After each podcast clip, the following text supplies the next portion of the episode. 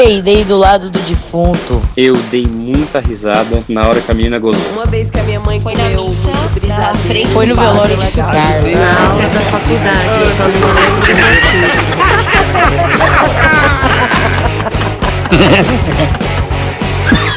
Ah, mas eu ri fazer o quê? Aê, sejam muito bem-vindos ao Mais Eu Ri.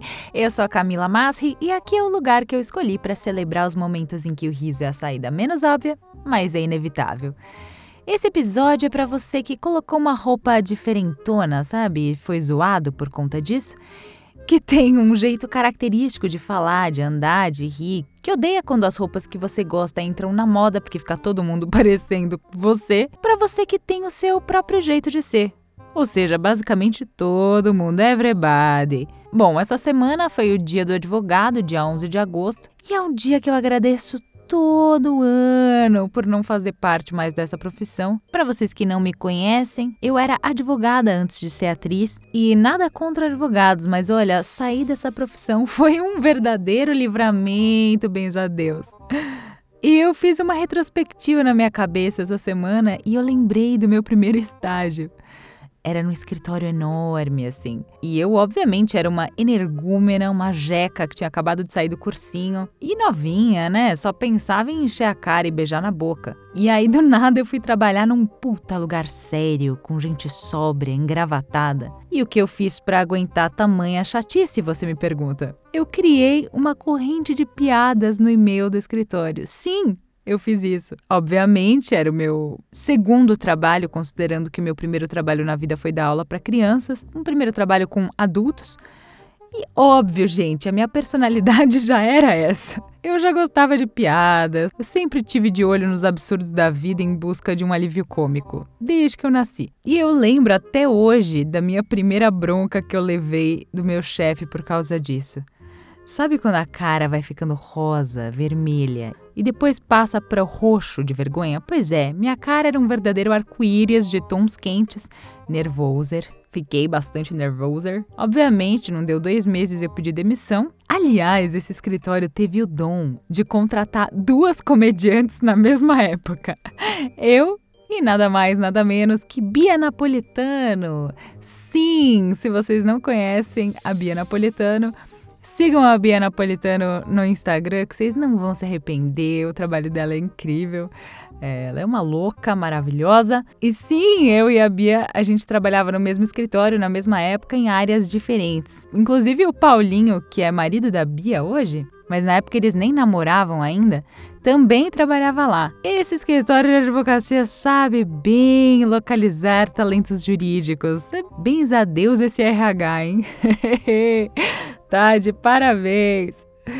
E eu acho que essa coisa de a gente levar a nossa personalidade com a gente para todos os tipos de ambientes e ter essa habilidade de se adaptar a qualquer espaço, muito louca. A gente carrega a nossa personalidade com a gente para todos os lugares pelos quais a gente circula, por mais diferentes que sejam de nós. E mais, a gente consegue sobreviver nesses espaços. Não é incrível? Às vezes, quando a realidade é distante demais da nossa personalidade, isso pode custar a nossa sanidade? Pode.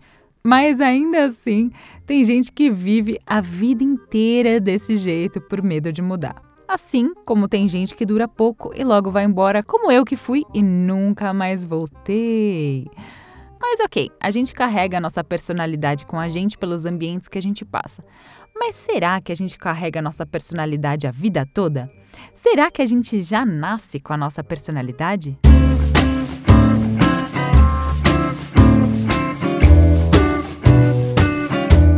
A nossa personalidade é esculpida por muitas mãos. Ai, que poético, adoro! Os genes, a família, os nossos amigos, as escolas, além de outros fatores. Todas essas coisas contribuem para fazer de você a pessoa maravilhinda que você é hoje. Mas quando é que a nossa personalidade começou a tomar forma? Se eu sou uma pessoa tímida agora, por exemplo, isso significa que eu era uma criança tímida? Na maior parte das vezes, sim. Na verdade, existem muitas semelhanças entre as nossas tendências comportamentais de quando a gente tem poucos meses de idade e a nossa personalidade da vida toda depois disso. E isso não quer dizer que a nossa personalidade seja essa e pronto. Mas que a raiz de quem a gente é pode ser rastreada desde os primórdios.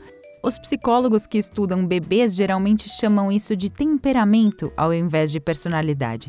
E uma das primeiras pesquisas nessa área foi chamada de New York Longitude, Longitudinal, Longitudinal Study. É um trava-língua.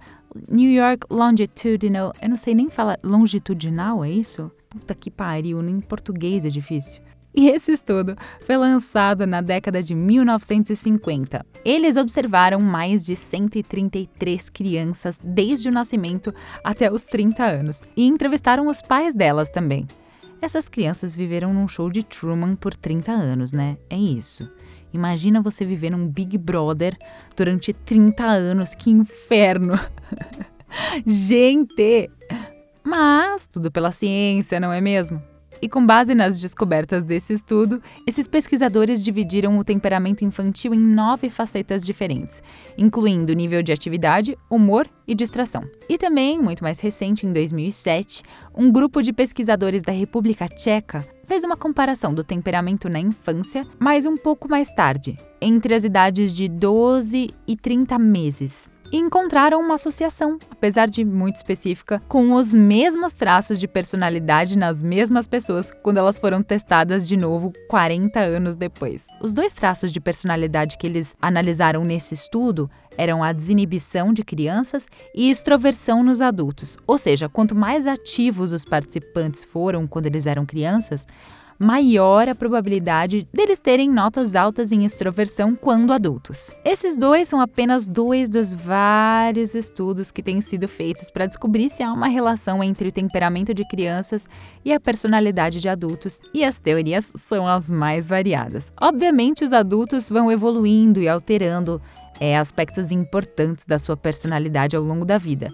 Ou a gente espera que isso aconteça, não é? Veja bem. Mas por mais que ela mude, na maioria dos casos, existe uma tendência para um temperamento dominante, lembrando que tendência não é regra, mas é o que a maioria segue. A psicologia hoje tende a olhar mais para os bebês como sendo um ponto de partida, inclusive para perceber que as raízes de problemas psicológicos nos adultos podem estar nas tendências comportamentais que aparecem pela primeira vez na primeira infância. Aprender a reconhecer esses sinais pode tornar possível intervir com mais cuidado desde cedo e ajudar a orientar crianças no caminho para um futuro mais saudável. Aqui eu poderia ramificar o assunto por quanto é importante reparar na individualidade da criança, perceber que a criança não é o rascunho de alguém, mas já é uma pessoa, já é um indivíduo, ainda que minúscula e fofinha, e tudo que vem nesse pacote. Mas eu vou me ater ao aspecto da personalidade, que já é coisa pra caramba. Beleza,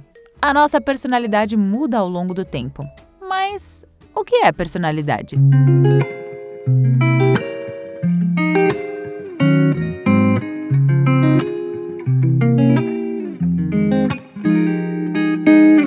Muita gente confunde persona com personalidade. A personalidade é um conjunto daquelas características internas e pessoais que distinguem você do resto das pessoas.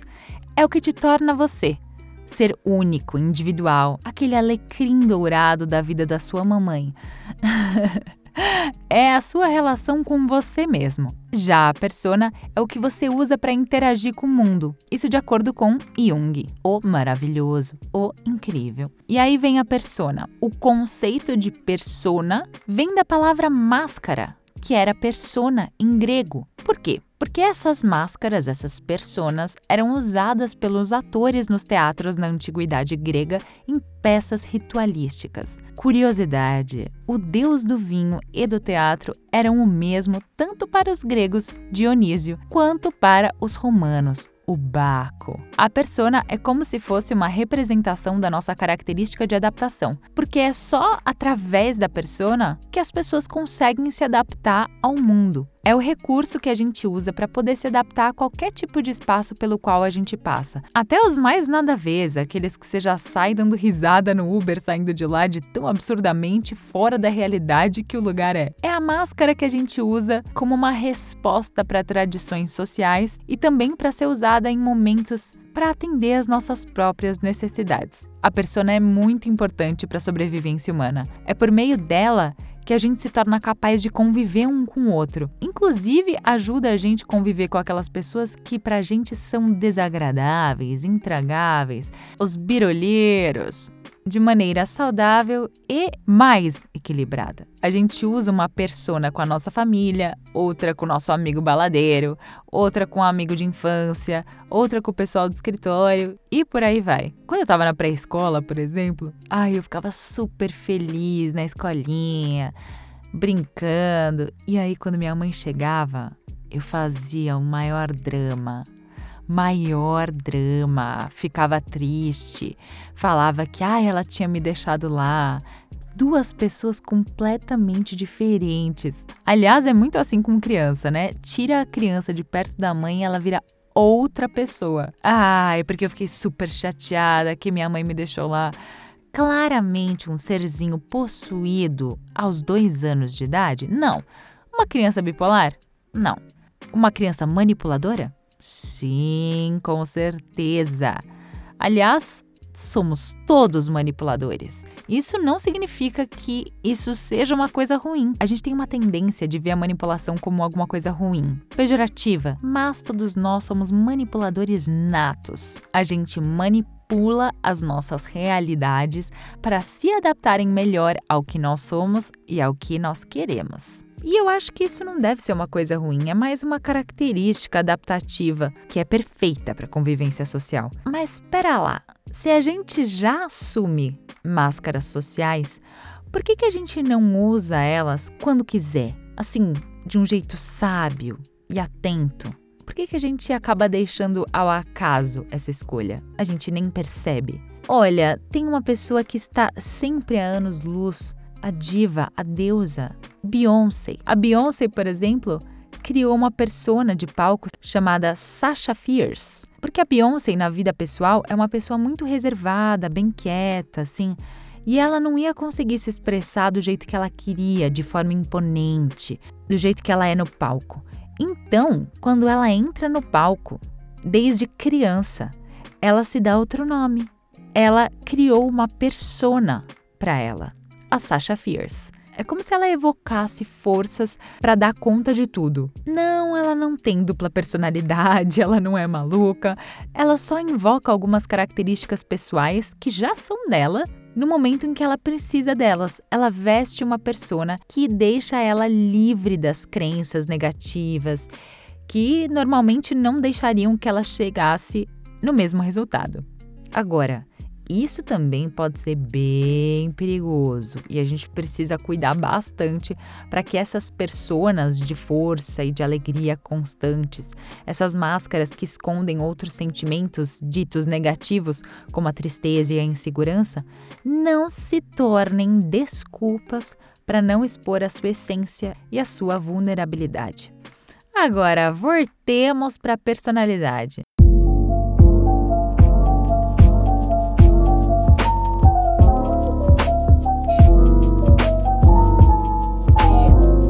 Agora eu preciso confessar para vocês, eu me assustei lendo as descrições dos transtornos de personalidade que existem, viu?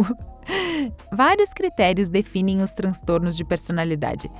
Em geral, o que a gente pode perceber nas pessoas que são diagnosticadas é o modus operandi da pessoa que é mais problemático. Ele tem uma desarmonia com o jeito que essas pessoas levam a vida em comparação com as demais pessoas. E esses padrões de comportamento, eles costumam começar na infância. E eles são difíceis de diagnosticar porque, diferente de outros transtornos ou de doenças, eles não têm alterações fisiológicas. Em boa parte dos casos, as pessoas com transtornos de personalidade não se sentem incomodadas com o seu jeito de ser ou não reconhecem como patológico, e a pessoa tem consciência da diferença de comportamento dela com relação à sociedade e também percebe a reação da sociedade com relação a ela. Lembrando que só um psiquiatra pode fazer o reconhecimento and o diagnóstico apropriado, porque nem sempre essas coisas são fáceis de identificar. Eu não vou falar todos os transtornos, porque muitos a gente conhece, né, como a esquizofrenia, a paranoia, o narcisismo, o toque. E vale lembrar aqui que ser racista, homofóbico, fascista e nazista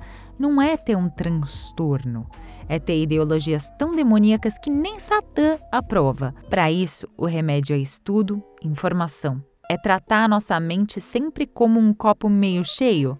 É ser otimista? Depende do temperamento.